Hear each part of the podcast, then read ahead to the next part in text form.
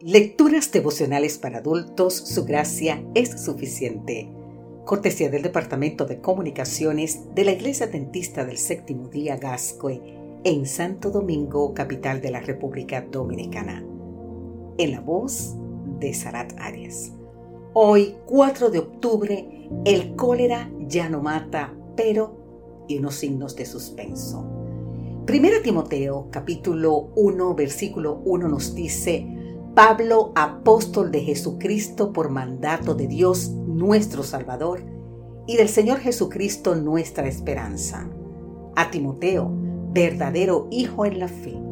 Gracia, misericordia y paz de Dios nuestro Padre y de Cristo Jesús, nuestro Señor.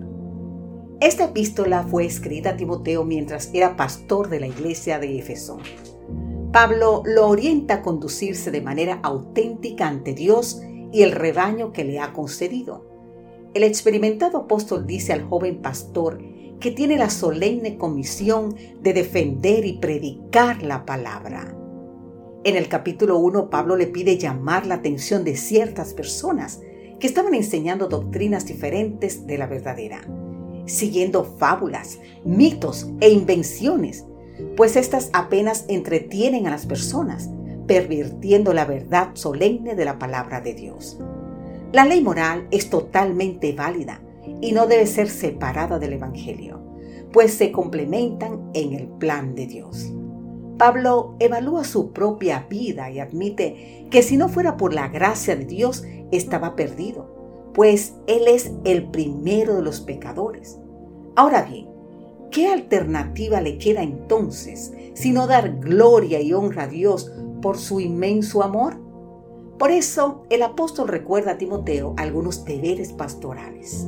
Primero, aceptar la revelación de Dios a través de los profetas. Segundo, liderar de acuerdo a los principios establecidos en la palabra de Dios.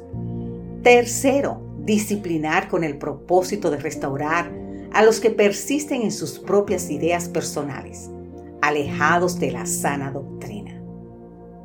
En 1893, una epidemia de cólera azotó San Petersburgo, la entonces capital de Rusia, donde vivía el famoso músico Piotr Ilyich Sakyovsky.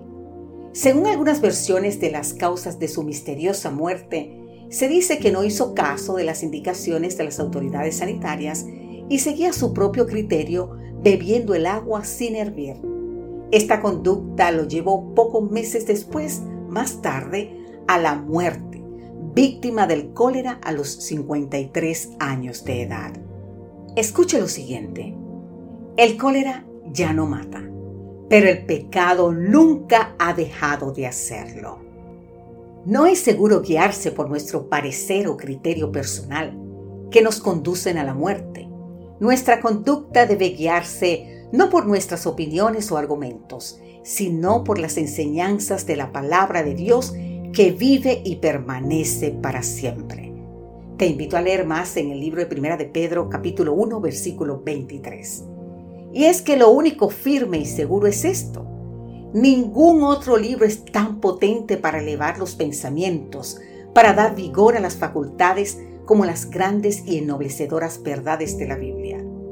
Si se estudiara la palabra de Dios como es debido, los seres humanos tendrían una grandeza de espíritu, una nobleza de carácter y una firmeza de propósito que raramente pueden verse en estos tiempos. Así nos dice esto último el libro El Camino a Cristo de la autora norteamericana Elena Ed White, exactamente en la página número 90. Te invito hoy a pedirle a Dios que obre en tu vida, para que cada día partes un momento para estudiar la Biblia. Y verás que serás una persona diferente. Que Dios hoy te bendiga en gran manera. Amén.